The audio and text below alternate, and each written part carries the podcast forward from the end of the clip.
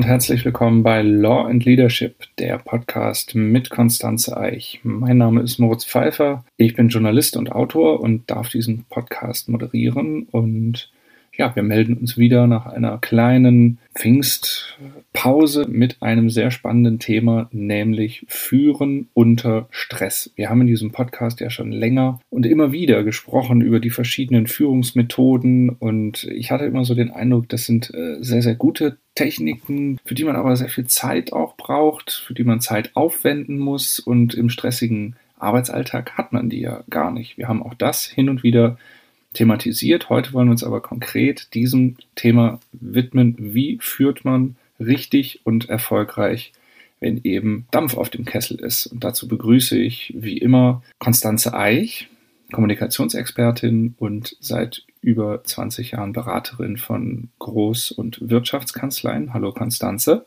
Hallo Moritz. Und ich freue mich ganz besonders, dass wir einen Gast haben in dieser Folge, nämlich Dr. Kerstin Kopp. Hallo Kerstin. Hallo, ich freue mich. Dr. Kerstin Kopp hat Jura studiert und promoviert in Bonn. Dann war sie über 25 Jahre bei Clifford Chance am Standort Frankfurt am Main. Am Ende auch als Partnerin und seit Mai 2021 ist sie Partnerin in der Kanzlei Lupp und Partner, ebenfalls in Frankfurt. Ihre Schwerpunkte sind Private Equity, Merger and Acquisition, Corporate Law, Corporate Finance. Sie hat eine Vielzahl von Unternehmenskäufen und Verkäufen in Deutschland und äh, im europäischen Markt begleitet und äh, beraten. Und sie sagt über sich selbst, ich habe eine starke unternehmerisch geprägte Persönlichkeit. Und jetzt mal an Konstanze Eich die Frage, warum, wenn wir über Führen unter Stress sprechen, warum ist denn dann ausgerechnet Kerstin Kopp die perfekte Gesprächspartnerin? Ja, also erstmal freue ich mich sehr, liebe Kerstin, dass du dir heute die Zeit genommen hast, mit uns über dieses Thema zu sprechen. Und ich erinnere mich tatsächlich, wir hatten schon mal ein ganz wunderbares Gespräch. Das ist jetzt schon eine Weile her, denn äh, du hattest mir damals ein Interview gegeben für das Buch Leadership für Rechtsanwälte, äh, ja, das ja letztlich auch Stimmt. die Basis für dieses für diesen Podcast äh, darstellt. Und in diesem, ja, in diesem Interview hast du mir ganz viel Einblick gegeben, wie man in der Mandatsarbeit führt. Aber nicht irgendwie in irgendwelcher Mandatsarbeit, sondern in der Mandatsarbeit äh, bei großen Transaktionen. Das ist ja dein Hauptbusiness. Und das ist ja nie gechillt oder in irgendeiner Form stressfrei, sondern das ist immer unter Druck. Da müssen alle performen. Ja, und das ist sozusagen auch die Brücke ähm, zu dem, zu dem, zu unserem heutigen Thema, weil ich gedacht habe, es gibt keine bessere als Kerstin Kopp, die man mal fragen könnte, wie macht man denn das, wenn es wirklich mal eng wird, wenn man eben nicht die Zeit hat, äh, ähm, alle immer im Blick zu behalten, sondern wo man wirklich unter ganz, ganz großem Druck agieren muss. Ja, und das ist der, äh, der Grund, warum ich sage, toll, dass Kerstin Kopp heute mit uns spricht. Ja, ich freue mich auch. Ist ja wirklich ein spannendes Thema und ich habe in der Tat, als das Thema kam, habe ich schon darüber nachgedacht und dann sind mir auch ein paar Ideen und Gedanken gekommen, die mir dazu einfallen. Kann man sagen, gibt es da eine, eine goldene Regel oder was, was ist das Erste, was, was du empfehlen würdest? Also ich, ich komme jetzt ja aus der Welt der Transaktion und ich weiß, wie eine Transaktion abläuft. Ähm, äh, die hat einen gewissen ähm, Choreografie, kann ich fast sagen, ähm, der man immer folgt. Und man tut gut daran, sie von hinten zu denken. Also man sagt, äh, in vier Monaten will ich dastehen oder in zwei Monaten will ich dastehen. Das wird vom Mandanten vorgegeben. Und man hat die Chance am Anfang, die Dinge auf einen guten Weg zu bringen. Man hat nicht von Tag eins an Stress. Man weiß aber, weil man den Verlauf einer Transaktion kennt, selbst wenn man top organisiert ist, wenn man alle Erfahrungen hat, der Stress kommt. Ist völlig unvermeidbar. Ähm, also ich wundere mich jedes Mal, wieso es wieder passiert und wieso auch ich, wenn ich sage so wie es ist, aufgeregt durchs Büro hüpfe. Ähm, aber was man machen kann, ist tatsächlich in den ersten Tagen, ersten zwei Wochen, sich genau zu überlegen, wer ist in meinem Team, wer kriegt welche Aufgabe und wie informiere ich die Leute. Für mich ist es wahnsinnig wichtig, so eine Transaktion die wächst einen ans Herz, die begleitet einen über Wochen. Und dass, dass nicht nur ich als Partnerin und vielleicht der zweite Partner neben mir oder der Council dieses Gefühl haben, das ist meins, sondern dass das jeder, und damit meine ich wirklich jeden im Team, versteht, was passiert.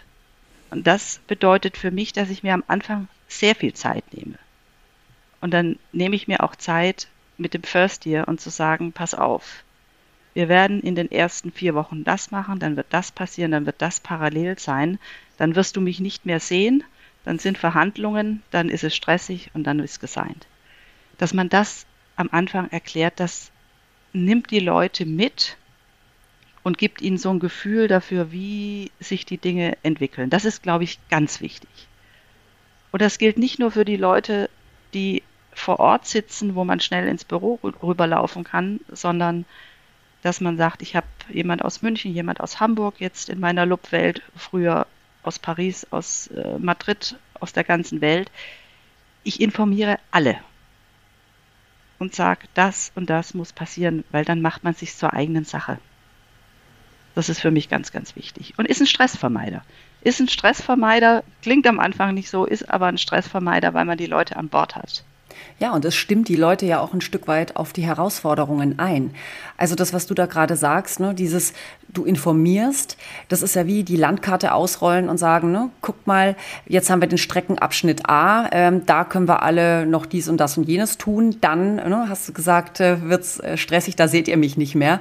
Da kann ja dann ein Mitarbeiter oder eine Mitarbeiterin dann auch wunderbar nachvollziehen, auf was man sich selbst eben A einstellt, mit was man rechnen äh, kann und muss.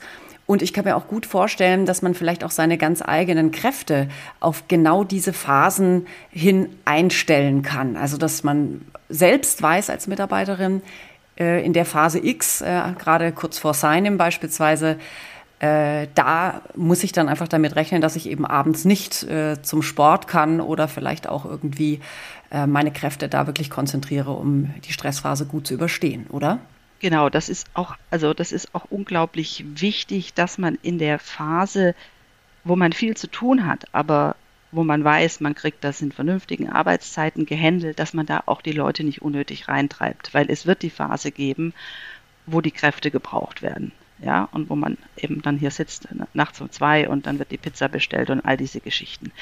Ähm, aber es ist völlig sinnlos, von Tag eins an äh, so ein, wir müssen, wir müssen, wir müssen, sondern am Anfang die Sachen gut auf den Weg bringen, den Leuten sagen, für heute reicht's, geht nach Hause, nächste Woche kann es ganz anders aussehen. Also auch tatsächlich mit den äh, psychischen und physischen Fähigkeiten von einem selbst und von den Mitarbeitern vorausschauend ähm, umgehen. Das ist ja, das sind ja Ressourcen und die müssen vorsichtig eingesetzt werden. Und wenn ich am Anfang irgendeine unsinnige Aufgabe sage, der DD-Report, also Due Diligence Report, muss äh, jetzt bis Donnerstag fertig werden, ähm, obwohl ich mit dem Mandanten sehr gut darüber reden kann, dass er erst am Dienstag fertig wird. Sowas ist unnötig. Das muss ich, das muss ich immer genau austarieren.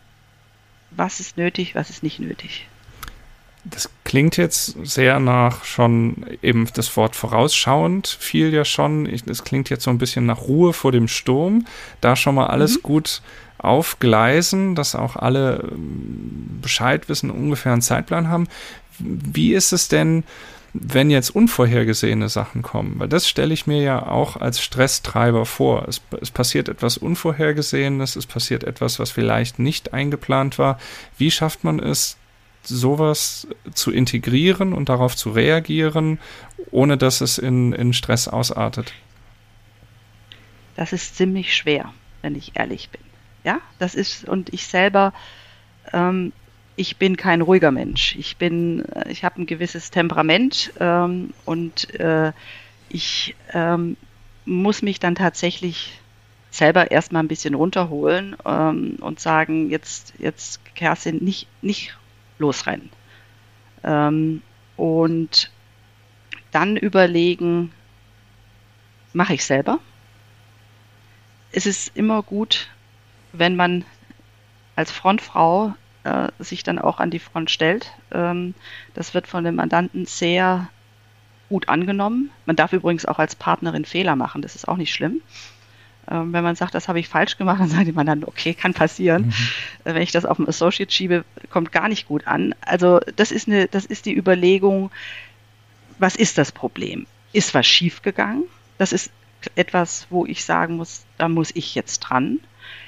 Kommt eine Aufgabe hinzu, mit der wir nicht gerechnet haben, dann sofort Ressourcen hochfahren. Das ist die einzige Lösung und wenn man mit den Kollegen spricht, werden die immer sagen, das kriegen wir hin.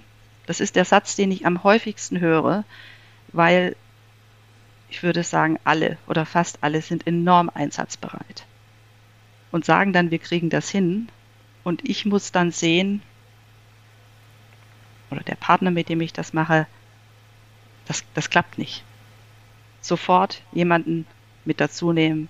Ich habe es vor kurzem erlebt, wo ich gesagt habe, jetzt rufen wir in Berlin an, ob es einen Kollegen gibt. Es gab einen, der hat wirklich die Ärmel hochgekrempelt, hat sich auf den Kaufvertrag geschmissen.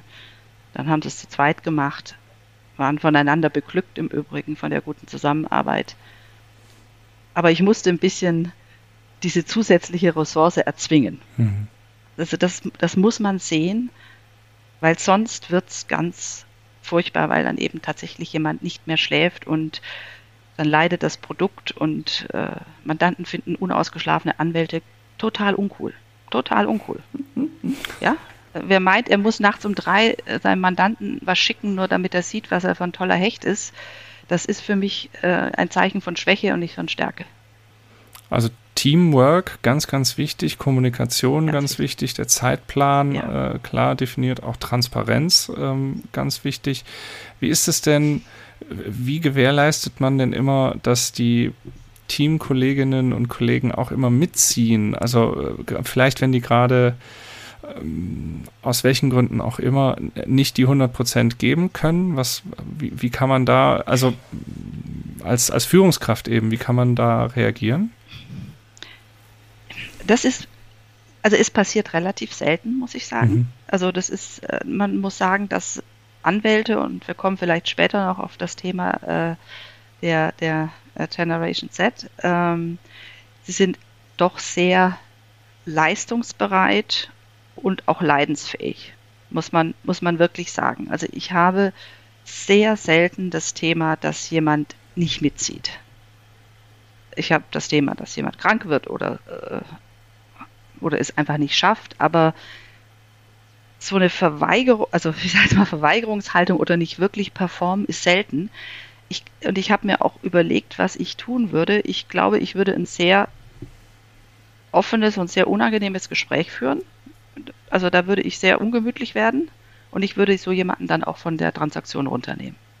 Also das würde ich nicht dulden, mhm. um das mal ganz klar zu sagen. Also, weil das ist etwas, das verursacht einen Stress, den ich nicht akzeptiere. Mhm das geht ja dann auch zu Lasten anderer Teammitglieder, wenn einer nicht äh, richtig macht oder immer nicht abliefert und dem muss man hinterherlaufen. Also ich glaube, ähm, ich bin relativ freundlich im Umgang. Äh, müsste natürlich andere fragen, aber ich denke, das stimmt. Aber da würde ich mit einer großen Härte reagieren und würde sagen, ähm, passt nicht. Ja, also wenn das jetzt, äh, natürlich, wenn jemand krank ist oder wenn mhm. ich sehe, da, da ähm, es gibt ja, ne, irgendjemand in der Familie ist was und all diese Dinge, die sieht man und dann, dann muss man sagen, du pass auf, ich sehe dass du schaffst das nicht, dann muss ich eine andere Ressource reinholen. Aber wenn jemand es einfach nicht richtig macht, mhm. der fliegt bei mir aus dem Team. So hart das jetzt klingt, aber das würde ich, glaube ich, so machen. Aber das sind ja ganz schön viele Aspekte, über die man den Überblick auch bewahren muss. Also im Team jetzt auch gerade, was du gesagt hast, da ist vielleicht gerade familiär irgendwas oder gesundheitlich ein bisschen angeschlagen. Also die Führungskraft hat ja diese schwierige Aufgabe, nicht nur das Endprodukt quasi abliefern zu müssen, sondern auf dem Weg dahin ja unglaublich viele Aspekte berücksichtigen zu müssen und das eben unter einem gewissen Zeitdruck auch und eben auch mit einem eigenen hohen Stresslevel durchaus. Wie behält man denn da den Überblick? Ich habe ein ganz gutes Gedächtnis, wenn ich ehrlich bin. äh, das also, hilft. ähm, äh, gut, jetzt kommt das klassische gute Organisation. Aber mhm. ich glaube, was noch wichtiger ist, ist, ist auch dieses Zuhören. Also äh, wenn der Associate zu mir reinkommt und sagt, du, sowieso ist der Großvater gestorben, ich möchte, dass du das weißt, dann heißt das erstmal, dass sie so viel Vertrauen hat, dass sie mir das sagt, dass ich das wichtig finde, dass diese Information bei mir ankommt und sie dann auch darauf vertraut, dass ich was draus mache. Mhm. Ich bin darauf angewiesen, dass meine, mein Team mir sowas erzählt. Und zwar nicht unbedingt derjenige selbst, der mag das vielleicht dann auch gar nicht sagen, sondern jemand anders das sagt. Ähm, und dass ich so erstmal diese, diese Ressourcenplanung, dass ich die auch machen kann, weil ich weiß, natürlich nicht jetzt von dem Kollegen in New York, der einen kleinen Zipfel äh, in der DD macht, aber vom Kernteam weiß ich eigentlich, wie es denen geht. Und ob es denen gut geht und ob die morgen alle erscheinen können und ob da alles passt. Das ist für mich ähm, eine ganz zentrale Geschichte. Und dann kommt der inhaltliche Überblick natürlich. Da ist eigentlich dieses ja, Kommunikation. Kommunikation heißt im Grunde jeden Tag ein Update-Call. Jeden Tag um 9 Uhr sagen, alle in einen Call mhm. oder alle in einen Raum. Jeder sagt von seinem Workstream, wo er steht. Ja, und dann sehe ich, oh Gott, Luxemburg, die Struktur, das hakt schwierig ähm, dass ich dann sage, komm du noch mal nachher zu mir, dann gucken wir noch mal, was wir machen können. Und das jeden Tag, also so, dass ich wirklich jeden Tag weiß, wer steht wo, wo steht was. Und das gleiche mit dem Mandanten. Da vielleicht nicht täglich, aber je näher man an das Seine kommt, alle zwei Tage, vielleicht dann doch jeden Tag zu sagen, wo stehen wir? Ja, ist, sind die Vollmachten ist die Apostille da, ist dies da, äh, ist, kann derjenige, der unterschreiben soll, ach, das haben wir dir gar nicht gesagt, der hat ja Urlaub. Ist der erreichbar? Nein. Okay. Ganz blöd. Ja, hätte man vor 14 Tagen erfragen müssen, Fehler von uns, überlegen, wie kann man es reparieren. Mhm. Ja, also das heißt, man muss wirklich wie, ja, das ist wie eine Wasserstandsmeldung, ähm, wo man ständig genau wissen muss, wer steht wo. Mhm. Und das manchmal gibt es so Calls, wo wir dann sagen, haben wir doch, gest haben wir, haben wir doch gestern besprochen. Sag ich, okay, super. Wenn es nichts Neues gibt, weiter im Text. Mhm. Morgen um 9 Uhr bitte wieder alle. Muss man machen. Ja, das hört sich für mich vor allem nach einer ganz großen Disziplin an. Also ja. eine Disziplin, die man natürlich als Führungskraft ähm, vorlebt, ähm, aber auch erstmal in Strukturen anlegt. Und wahrscheinlich ist es ähm, nicht nur in solchen stressigen Mandaten notwendig, sondern das muss etwas sein, was man über, ja, über eine lange Zeit hinweg auch immer einübt. Also sprich, dass das erst, ne, man verankert das, man lebt es vor, man pflegt eine gewisse Kommunikation, damit die dann natürlich auch in Stresssituationen so weitergeführt und äh, zum Erfolg gebracht wird. Aber das zeigt eben auch, äh, dass Führung etwas ist, was man immer nicht nur eben im Stress, sondern eigentlich immer gleichermaßen ähm, pflegen muss, damit die Leute auch diese ganzen Strukturen oder Prozesse und Vorgehensweisen kennen und wissen, okay, so läuft es ne? und, äh, und nicht anders. Ja, also das, äh, ich meine, die kennt ihr vielleicht und das, das machen die Anwaltskanzleien diese Step-Pläne, die wir erstellen. Das ist, das ist the masterpiece of art. Ähm, das sind dann vielleicht 150 Schritte aufgeführt.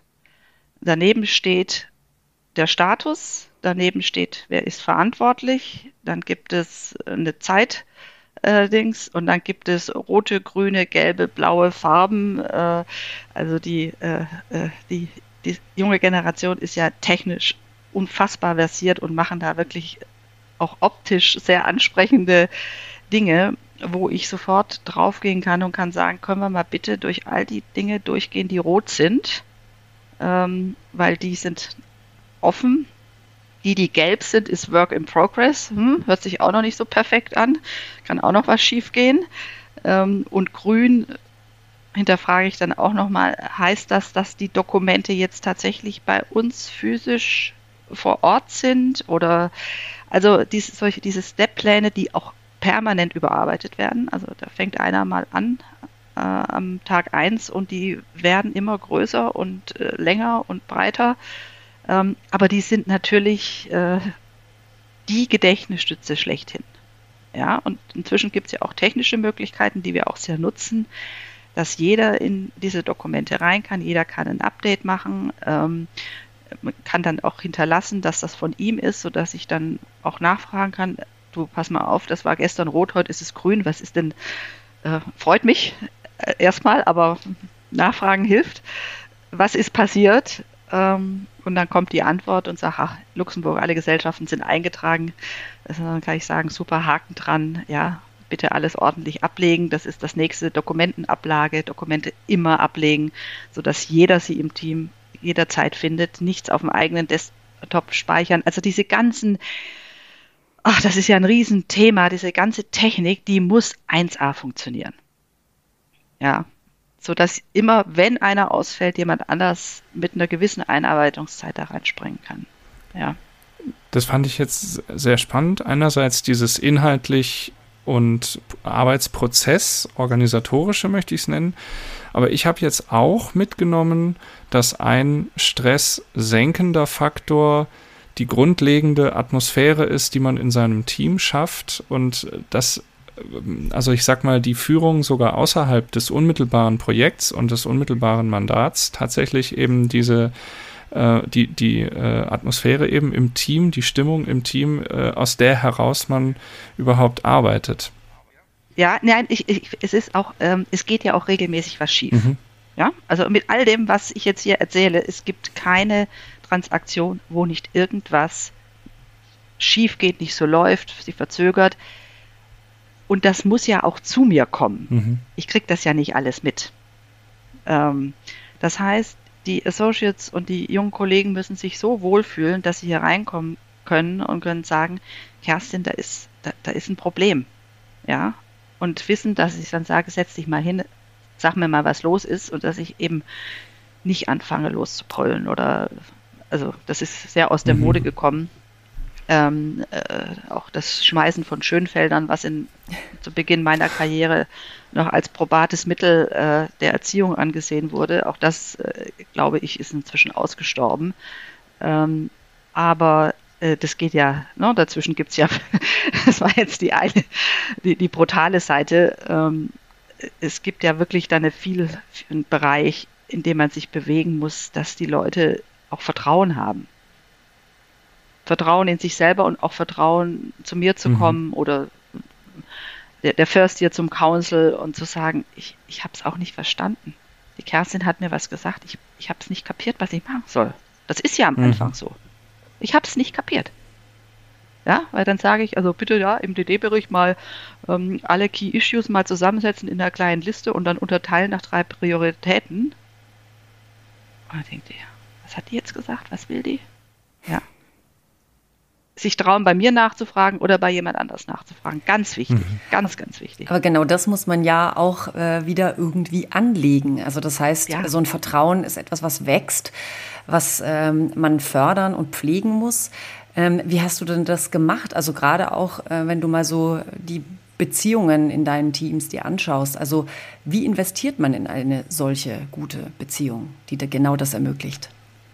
Ich glaube, man muss sich auf Augenhöhe mit Respekt begegnen. Ähm, ich finde ähm, die Vorstellung, dass man erst als Partner sozusagen ähm, als äh, das machen wir Juristen gerne. Wir sind nicht so, wir sind nicht besonders nett miteinander. Ähm, also dass wir jemanden als gleichwertigen Gesprächspartner akzeptieren, äh, der muss dann irgendwie zehn Jahre Partner bei Freshfield sein. Ich übertreibe jetzt, aber Nein, äh, ich habe auch mit dem First Year, der hat zwei Staatsexamen äh, und hat einen langen Weg hinter sich und da sitzt ein kluger Mensch vor mir. Und auch wenn er ähm, das, was er jetzt macht, zum ersten Mal macht, äh, muss ich mir die Zeit nehmen, das zu erklären, aber auch nicht so zu tun, als hätte ich es jetzt mit irgendjemandem zu tun, der ja äh, ich suche gerade nach einem Wort, was nicht so hart klingt. Also nicht so, das ist ja noch, das ist ja noch ein Baby. Ne? Das mhm. ist ein, im Zweifel ist das jemand, der ist ähm, irgendwie 32, hat zwei Staatsexamen, ist verheiratet und hat ein Kind. Ja, also das sind gestandene Menschen und die muss ich auch als solche behandeln. Ähm, ich glaube, das ist, das ist ganz, ganz wichtig. Ähm, und dass man auch, also als ich jetzt bei Lup eine First Year hatte, ähm, da habe ich gleich gesehen, wenig Vorkenntnisse, Und dann habe ich gesagt, weißt du was, wir sitzen einfach mal acht Wochen in einem Zimmer. Das haben wir dann auch gemacht. Die konnte einfach mir von morgens bis abends zuhören und immer sich einfach nur so umdrehen, wenn sie eine Frage hatte. Ähm, das hat uns sehr zusammengeschweißt. Also man muss auch in die Leute investieren. Man muss sich Zeit nehmen, man muss erklären. Ähm, ähm, und man muss ein offenes Ohr haben, auch für private Dinge. Also wir sind hier nicht alle miteinander eng befreundet, aber wir, wir wissen doch viel übereinander. Mhm. Also viel im Sinne von, ich ziehe nächste Woche um, äh, meine Oma hat Geburtstag, ähm, da kann ich, also an dem Tag kann ich wirklich gar nicht, weil sonst bin ich äh, für immer unten durch in meiner Familie. Diese Dinge, die wissen wir voneinander. Und ich wusste die schon immer. Also ich habe immer in meinem, Umfeld, in meinem Umfeld mich so verhalten, dass ich auch Dinge von mir erzähle. Jeder weiß, was meine Kinder machen und dies und das. Das bringe ich mit ein. Das finde ich, ist mir auch nicht zu privat, mhm. um das zu erzählen. Und wenn die Kollegen das machen wollen, dann finde ich das gut, weil das hilft ein, sich gegenseitig auch einzuschätzen und zu wissen, wo man steht. Muss man für sowas. Ich, Entschuldigung, Konstanze. Ja, ich wollte gerade fragen, einfach nur, weil das, glaube ich, für unsere Hörerinnen und Hörer ganz arg interessant und spannend ist. Wann finden genau solche Gespräche statt, Kerstin? Also gerade dieses, äh, diese zwischenmenschlichen Aspekte. Ähm, sind die Teil deiner Meetings? Finden die in der Kaffeeküche statt? Wo pflegst du genau diesen Austausch? Da gibt es keine feste Regel. Ähm, also ich, wir sind hier im Messeturm im 50. Stock. Ich gehe mindestens zweimal am Tag einmal im Kreis und äh, gucke in jedes Zimmer rein und äh, frag, frag den, uns, den Kollegen, der Arbeitsrecht macht, äh, sag, wie sieht dein Schreibtisch aus? Äh, äh, freust du dich? Wir fahren morgen nach Lissabon aufs Retreat. Freust du dich aufs, äh, aufs Retreat? Dann wandere ich ein Zimmer weiter, da sitzt die nächste Kollegin, Council, äh, und sage ich, weißt, weißt, du schon, was du am zweiten Abend anziehst? Und sie so, nee, weiß ich auch noch nicht. Äh, ich, ich weiß es auch noch nicht. Also ich erzähle jetzt mhm. von meinem gestrigen Tag. Ja, ähm, dann äh, gehe ich ähm, zum nächsten, das ist der äh, junge Partner für Arbeitsrecht und sagt, du, ich glaube, da ist was im Busch, da könnte ein neues Mandat kommen. Äh, ich sag dir Bescheid. Ähm, oder manchmal ist auch die, die fachliche Frage der Anlass, zu jemandem zu gehen oder jemand kommt zu mir, man, man bespricht was und dann wird noch so ein Schlenker gemacht.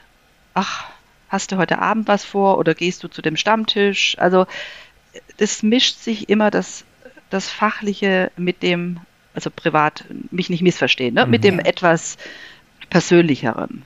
Ja, oder natürlich frage ich, wie war dein Wochenende? Das ist für mich eine ganz logische Frage und dann hat der die, die Möglichkeit ausführlich, kurz, kann mir auch sagen, ach, herrliches Wetter, ich habe es genossen, auch schön. Also mhm.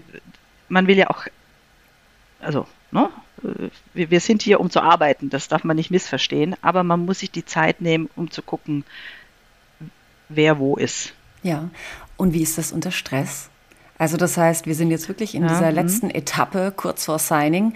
Da stelle ich mir eine Kerstin Kopp nicht äh, als diejenige vor, die über den Gang geht und überall mal anklopft. Mhm. Dann rede ich mit keinem Menschen mehr. Also das ist, nein, das ist so. Also dann werde ich wirklich so ein, ähm, also dann, also ich bin, wie gesagt, kein ruhiger Mensch. Ich bin extrem angespannt, obwohl ich das so lange schon mache und obwohl ich weiß, wie es ist, äh, ich kann mich davon nicht befreien. Ähm, das ist vielleicht auch das, was man dann braucht an Adrenalin, um, um das zum Ende zu bringen. Ähm, ja, da werde ich dann, da werde ich dann sehr ähm, einsilbig und sehr auf die Sache konzentriert.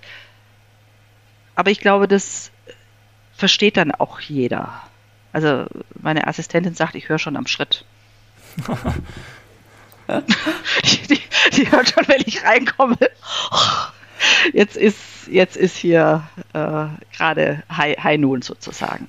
Aber das ist ja genau der spannende Aspekt. Wie ist es dann? Bist du dann auch immer noch ansprechbar, wenn dann jemand eben kommt, ähm, weil du bist ja auch die Führungskraft, dann, die dann sagt, ich habe hier dieses und jenes mhm. Problem und es passt eigentlich gerade nicht bei dir. Du müsstest dir die Zeit irgendwie aus den Rippen schneiden. Wie ist es dann? Also ich, ich glaube, ich, ich screene ganz kurz, wie wichtig das ist.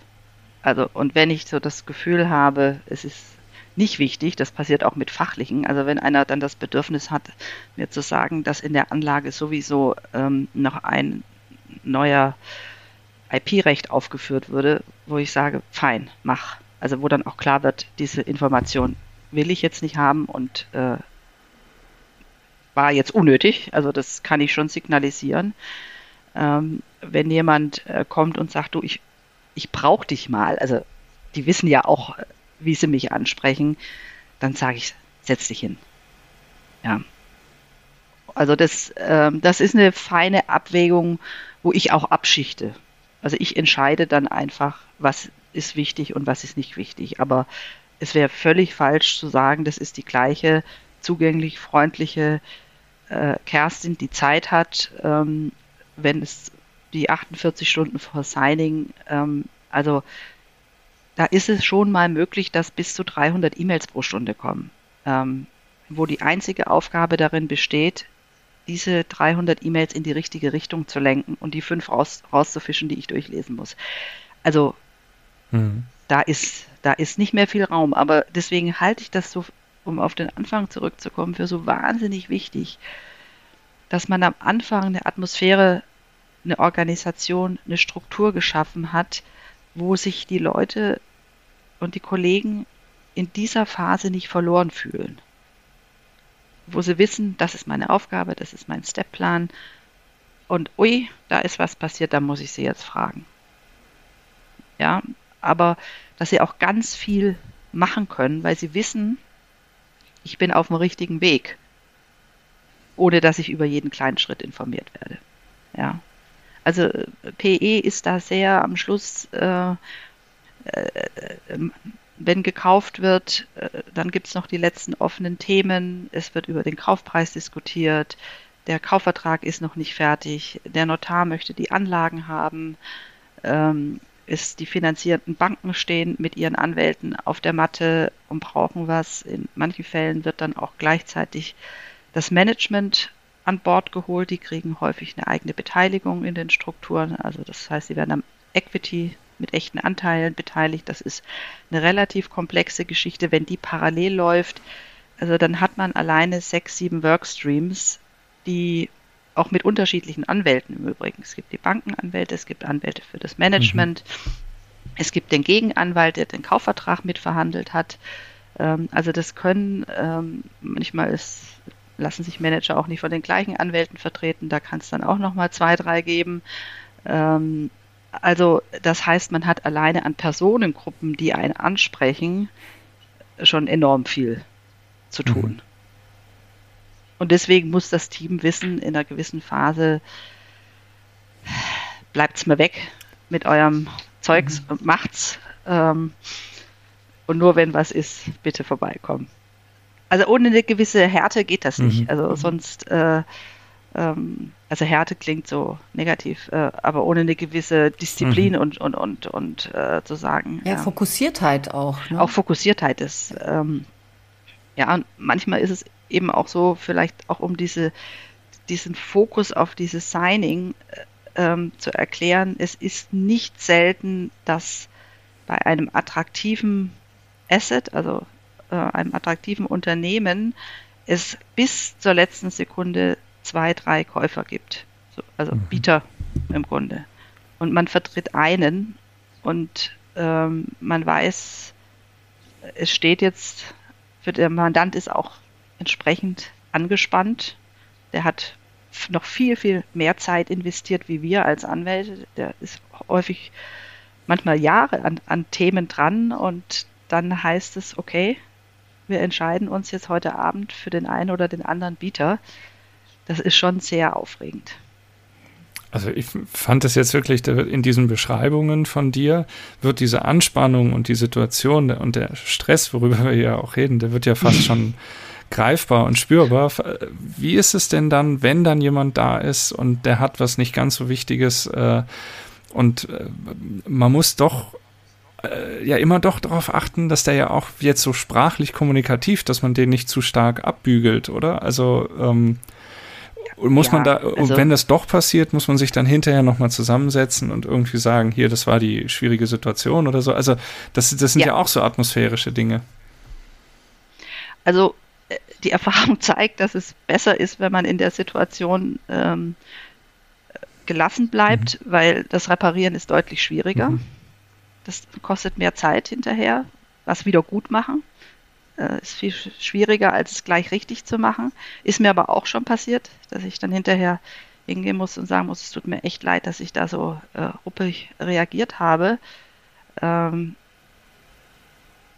ja, man ist, äh, also ich habe das schon sehr im Blick, dass ich da ruhig bleibe, aber äh, es gelingt nicht immer. Es gelingt mehr, also es ist, es gelingt mir heute besser wie vor 15 Jahren. Also es ist schon so, äh, als junger Partner ist man irgendwie äh, aufgeregter, ist man so eine Heißdüse, da passiert auch mal schneller, dass man vielleicht was sagt, was nicht so ideal ist.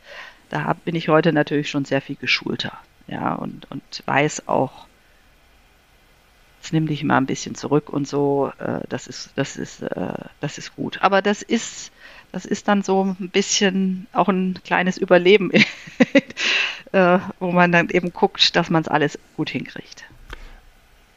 Wie ist es, wenn man als Führungskraft der untergebenen Person selbst den Stress machen muss? Also wenn man sagt, äh, da ist jetzt Zeitdruck, da ist, äh, da ist eine Abgabe, ich brauche jetzt von dir dieses oder jenes. Ähm, wie schafft man es, ja, Stress aufzubauen, das will man ja nicht, aber halt wirklich die, die Notwendigkeit auch von Zeitdruck eben zu vermitteln einerseits, ohne aber deswegen Panik zu verursachen oder eben irgendwie den falschen Ton zu treffen?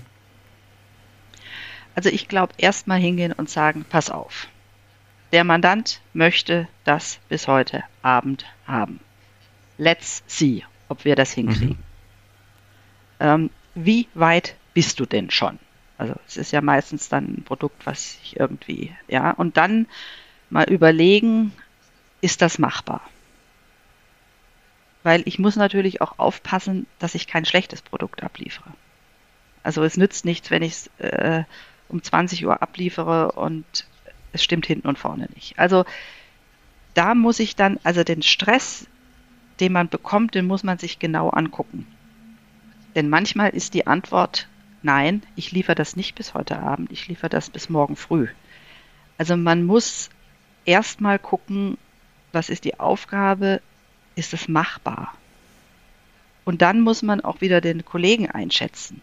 Ist das jemand, der nächstes Jahr Partner wird, von dem man weiß, wenn ich dem jetzt sage, das muss, dann sagt er, okay, ich gebe Gas. Dann weiß ich, das habe ich jetzt zu jemandem gesagt, der das bewältigen kann.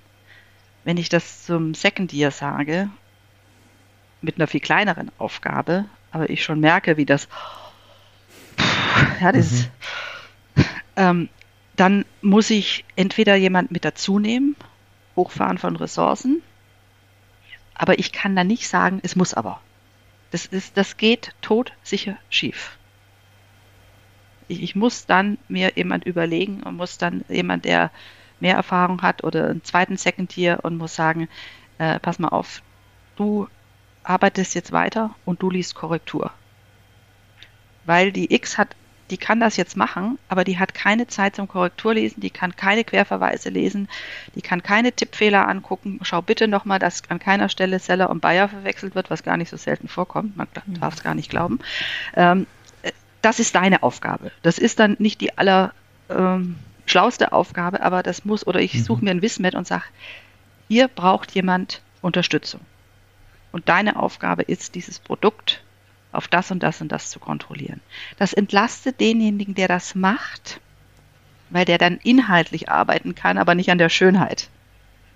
Ähm, also sowas muss ich dann auch sehen. Also wenn ich nur sage, mach das bitte bis, äh, bis 20 Uhr, das geht todsicher schief. Es sei denn, es ist jemand, der, von dem ich weiß, ja, der, der ist, der hält das aus und der kann dann schnell abwägen, äh, wie gehe ich jetzt an das Ding ran? Und wenn der Kaufvertrag raus muss, dann sagt er, du, da mache ich so, dass ich äh, äh, Abklausel 15, das ganze Miscellaneous, das gucke ich mir nicht mehr an, das schreiben wir dann in die E-Mail.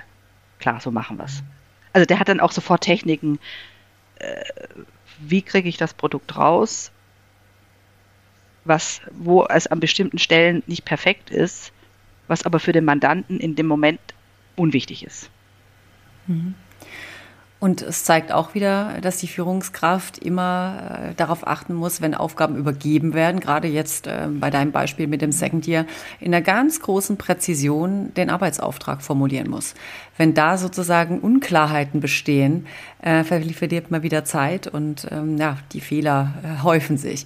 Ich hätte aber trotzdem noch mal eine andere Frage, nämlich ähm, kommt es denn auch vor, äh, dass mal ein Arbeitsergebnis bei dir auf dem Schreibtisch sozusagen landet mit, einem, mit einer ganz klaren Deadline, 20 Uhr muss das raus und jetzt äh, kriegst du es um 19 Uhr zu lesen und stellst irgendwie fest, das geht gar nicht und man muss es einfach doch um 20 Uhr rausschicken. Sprich, dass der Stress ähm, sich dann bei dir irgendwie auf dem Schreibtisch Schre wiederfindet. Schrecklich, schrecklich. Gibt es, ja, gibt es. Ja, würden mir auch gleich drei, vier Beispiele einfallen. Ja, ähm, da muss man dann ein bisschen in die Trickkiste greifen. Ähm, also da merke ich natürlich dann, wie mir wirklich der, äh, wie ich e-, extrem unter Stress äh, gerate. Ähm, ich würde dann wahrscheinlich tatsächlich bei Mandanten anrufen und sagen, pass auf, äh, 20 Uhr, das können wir nicht einhalten, wir brauchen jetzt noch vier, fünf Stunden. Ja, und dann würde ich alle zusammentrommeln und würde sagen, es tut mir leid, es war jetzt gerade, es ist leider richtig schlecht wir müssen jetzt hier was machen. Ja? Due Diligence Bericht, in der so ein Quatsch drin steht. Mhm. Ja, irgendwie, äh, die haben einen Kopierer für 200 Euro Miete im Monat. Dann sage ich, in meinem Report kommen keine Kopierer vor, es sei denn, ich kaufe ein Business, von, in dem Kopierer hergestellt werden. Ich sage, so ein Blödsinn ist nicht relevant für den Mandanten. Das steht da nicht drin. Oder Manchmal schreibt dann auch gerne jemand was über Leiharbeiter. Schwieriges Thema. Ganz schwieriges Thema. Schöne Abhandlung, liest sich 1a. Der letzte Satz ist, we have no indication that there are any. Ich sage, eben. Was sollte dieser ganze Absatz davor, wenn wir keinen Hinweis darauf haben, dass es hier Leiharbeiter gibt? Ja, hm, raus. Dann ist natürlich nicht schön. Wenn so ein hübscher, gut geschriebener Absatz rausfliegt, ist ärgerlich, aber interessiert keinen. Sowas passiert und dann muss man halt versuchen, über Nacht so einen Report in eine Form zu bringen, wo man sagt, ähm, jetzt ist es ein Produkt, das meinen Mandanten interessiert, wo er Value for Money bekommt und nicht irgendeine Prosa über irgendein juristisches Thema, wo ich auch mal was dazu sagen wollte. Aber das heißt trotzdem, du arbeitest mit und äh, du hast die gleiche Nachtschicht in Anführungszeichen. In diesem Fall ja. Also sonst nicht. Sonst äh, in, in den guten Fällen äh, heißt es dann, äh, Kerstin, der Report ist heute Abend um 17 Uhr fertig. Das heißt, dann ist um 20 Uhr fertig. Ähm, ich habe versprochen, dass ich ihn am nächsten Tag rausschicke. Ich lese ihn in Ruhe durch. Ich mache meine Anmerkungen. Ich setze mich mit dem Team zusammen. Der Report ist gut. Ich habe an ein paar Stellen, wo ich denke, ah, das habt ihr zu kurz gemacht, das ist zu lang, ähm, das habe ich nicht verstanden, den Satz was ja ganz normal ist, wenn ein Dritter das liest. Ne? Ähm, aber das sind dann diese Dinge, wo man dann sagt, das können wir in zwei, drei Stunden beheben und dann geht der Report raus. Das ist, das ist so die, die normale. Aber es gibt auch Situationen, wo es, wo was, wo man was bekommt, wo man sagt, das ist nicht gut. Ich habe zwei Fragen jeweils an euch beide. Die erste Frage lautet: Zeigt sich beim Führen unter Stress erst, wer wirklich eine gute Führungskraft ist? Konstanze nickt schon, ja. ja. Ich würde sagen, unbedingt ja. Mm, aber ich glaube, man muss vielleicht noch eine kleine Einschränkung äh, dazu nehmen, denn das hat auch was mit Erfahrung zu tun. Ich glaube, an den Beispielen von Kerstin haben wir ganz schön sehen können, ne, dass man ja auch mit den Erfahrungen wächst und dass man einfach Verhaltensweisen im Repertoire hat, die man dann rausziehen kann, gerade wenn es mal stressig wird. Aber ich glaube, man kann unter Stress seine Persönlichkeit nur ganz schwer zurückhalten. Also ob man dann cholerisch reagiert oder auch hektisch oder ähm, ja, dass einfach auch mal was rauskommt, was man normalerweise durch eine gute Selbstdisziplin eigentlich im Griff hat. Ich glaube, das, äh, das kann schon passieren. Ähm, nichtsdestotrotz glaube ich, dass wir in den Stresssituationen am allermeisten auch lernen können, eine gute Führungskraft zu sein. Und das Wichtige ist, dass wir in dem Moment einfach das Bewusstsein schärfen, dass es gerade stressig ist und dass man sich immer wieder dazu diszipliniert, in diesem, in diesem Bewusstsein und eben nicht in einer Reaktion oder einem reaktiven Verhalten ähm, zu sein, ähm, um gute Entscheidungen zu treffen und ähm, was ich eben auch im Beispielen von Kerstin ganz äh, toll fand, dieses, jetzt habe ich mal einen Fehler gemacht, jetzt habe ich mal überreagiert, jetzt war ich mal garstig zu einem Mitarbeiter, dass man danach das wieder gerade biegt, weil auch das zeigt ja, was ich für eine Führungskraft bin, ähm, dass ich in der Lage bin, auch einen Fehler zuzugeben und sozusagen die atmosphärische Störung, die ich verursacht habe, wieder auszugleichen. Ja, also ich, ich glaube auch. Also äh, ich, ich denke, man man macht sich unglaubwürdig, wenn man wirklich garstig wird. Also ich glaube, jeder versteht diese menschliche Situation, dass man, also man merkt mir den Stress auch an. Dass ich schaffe das nicht, hier in kompletter Ruhe zu sitzen, wie ich das vorher gesagt habe. Man hört schon am Schritt. Ähm, also so, ich, ich, das finde ich sehr schwierig. Aber dann zu sagen, äh, sorry Kinder, ich bin jetzt ehrlich gesagt auch etwas angespannt und gestresst. Also das ist ja auch schon mal eine schon mal eine Formulierung ähm, und wir müssen das jetzt wirklich hinkriegen. Also da natürlich verbreite ich da eine gewisse Atmosphäre der Anspannung, aber ähm, bestimmte Verhaltensweisen, äh, da muss ich auch den Luppi äh, zitieren, der sagt, die werden bei uns nicht toleriert. Also ähm, Leute unnötig unter Stress zu mhm. setzen, mhm. ihnen Deadlines zu setzen, die nicht notwendig sind. Also das muss man vielleicht auch sagen. Das eben erwähnte das, Werfen mit Gegenständen, das zählt da wahrscheinlich auch äh, zu. Das, das, das zählt, ja, und da gehen wir jetzt auch noch ein bisschen weiter. Ich glaube, was ganz, ganz wichtig ist für ein Team, und man arbeitet ja über Wochen zusammen, dass sie verstehen, dass über Wochen das Timing eigentlich gut lief und man nach Hause konnte und man genug Schlaf hatte und man ordentlich gegessen hat und äh, das Wochenende nur so ein bisschen angeknabbert war und dass wenn es dann auf Signing zugeht und es richtig stressig ist, dass man das dann auch akzeptiert, weil man auch davor sich über viele Wochen manchmal auch äh, vernünftig verhalten hat, gut organisiert war, nicht gestresst war, äh, nicht irgendwas Blödes gesagt hat und in den letzten 48 Stunden ähm, muss man ein bisschen äh, Gas geben und dass das dann akzeptiert wird, dass es dann etwas rauer zugeht, ähm, ohne dass man bestimmte Grenzen überschreitet. Also ich habe noch nie jemand angeschrien. Ich habe also auch nicht jemanden aus meinem Zimmer geworfen oder irgendein unflätiges Wort gesagt oder so. Also das, das Äußerste ist eben, dass ich vermittle, das muss jetzt schon passieren. Ja. Also das reicht dann auch schon, aber niemals eine Grenze überschreiten. Mhm. Das geht nicht. Ja, am Ende des Tages ist es, ist es eine Transaktion. Ja, wir, wir retten keine, wir retten keine Leben. Es ist, also man muss sich dann auch mal wieder runterholen. Mhm. Ja. Gerade weil wir ja auch immer darüber nachdenken, wie wir so ein, so ein Führungsverhalten oder generell einfach uns als Führungspersönlichkeiten auch weiterentwickeln können so eine Transaktion ist ja letztlich auch ein ganz spannendes, ähm, ja, eine spannende Sache, die man auch mal retrospektiv nochmal betrachten muss wahrscheinlich, ja. um zu sehen, ne, wie können wir aus den einzelnen Schritten, die wir da erlebt haben, vielleicht auch den Problemen, die aufgetreten sind, lernen. Ähm, wie pflegst du das, äh, beziehungsweise äh, wie kann man das vielleicht auch mit dem Thema Motivation der Mitarbeitenden verknüpfen. Also sprich, dass man äh, äh, am Ende, klar, es gibt ja diese klassischen Closing-Dinner, wo man sich dann wahrscheinlich alle miteinander freut, aber wie kann man das weiter in sozusagen die nächste Transaktion verlängern?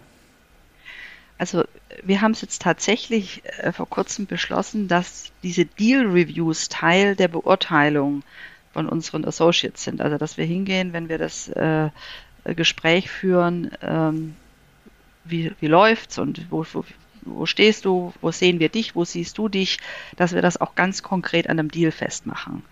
Also ähm, es gibt, äh, und das macht man schon auch wahrscheinlich zu wenig, ähm, dass man zurückguckt, vielleicht dann auch tatsächlich eher die Partner und Council, die dann untereinander sagen, was ist, was lief gut, was können wir besser machen. Ähm, es gibt dann so ein paar Running Gags, KYC am ersten Tag anfangen, das ist Know Your Customer, da muss man von allen Leuten äh, unter anderem ähm, eine Stromrechnung anfordern und so lustige Sachen machen, ähm, um nachzuweisen, dass die Person auch existiert. Also im, im weitesten Sinne geht es um Geldwäsche. Das ist ein, ein Prozess, der ähm, inzwischen von enormer Bedeutung ist, weil wir eben auch viel Geld von A nach B befördern und das, äh, wir müssen wissen, dass das Geld aus legalen Quellen kommt und in legale Quellen fließt. Und deswegen sagen wir immer KYC Tag 1. Ähm, ist ein bisschen übertrieben, ist aber ein Learning, äh, dass äh, es Sachen gab, wo, wo man alles, alles, alles hatte und dann fehlte vom Vorstand die Stromrechnung. Es hört sich albern an, war, war und ist so. Ähm, also es gibt Dinge, wo man hinterher wirklich sagt, beim nächsten Mal haben wir jemand, der hat nur den Hut für KYC auf, der fängt am Tag 1 damit an, seine To-Do-Liste äh, zu führen, was wir haben, das haben wir, möglichst früh die Dokumente einholen. Ähm, also das ist so ein typisches Learning. Mhm. Ja, ich habe als junge Anwältin gelernt, Hauptsache die Vollmachten sind da. Ja. Äh, also dass, dass wir als Anwälte dann handeln können, ähm, eben weil die Leute, die dann äh, das Sagen haben, die wollen nicht zum Unterschreiben da sein im Zweifel. Für die ist die Sache dann gegessen. Die arbeiten an der Pressemitteilung. Also äh, es gibt so ein paar Dinge, die hat man im Laufe der Jahre gelernt und eigentlich müsste man es jedes Mal ganz konsequent machen. Wo, wo waren unsere Schwächen? Mhm. Und in Sachen Wertschätzung bzw. Motivation auch der, der Kolleginnen und Kollegen? Also ich mache zum Beispiel jedes Mal, das habe ich ein bisschen so, so als mein äh, persönliches, ich mache ein internes Closing Dinner. Ich lade die Leute ein. Ähm, äh, wir waren jetzt mal vor drei Monaten im Bitlabu. Das ist ein sehr schönes Lokal hier in Frankfurt. Äh, da kamen dann Kollegen aus Hamburg, München, Berlin. Waren wir neun Leute und haben uns einfach einen schönen Abend gemacht. Ja, das äh, ähm, vor kurzem haben wir es, war eine kleinere Transaktion, haben wir es dann zu viert gemacht. Also das ist für mich dann, ähm, dass ich sage, das äh, da suche ich ein schönes Lokal aus, da bin ich auch den ganzen Abend dabei. Ja, da weiß ich auch von vornherein, ich fahre mit dem Taxi nach Hause, weil ich mit den Kollegen äh, dann auch anstoße und meinen Spaß habe. Also das ist dann so ein bisschen, äh, äh, ja, dieses, sind wir toll? Wir sind toll.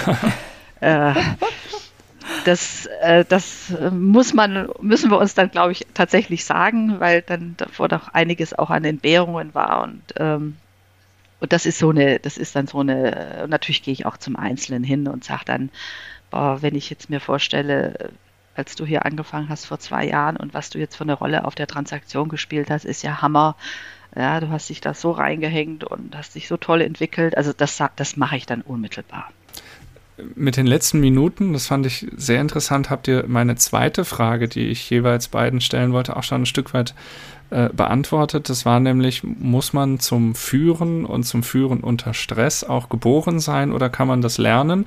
Nach dem, was ihr jetzt gesagt habt, würde ich festhalten, man kann es lernen und man sollte da auch nicht äh, ja, verzagen oder irgendwie zu wenig Ambitionen haben.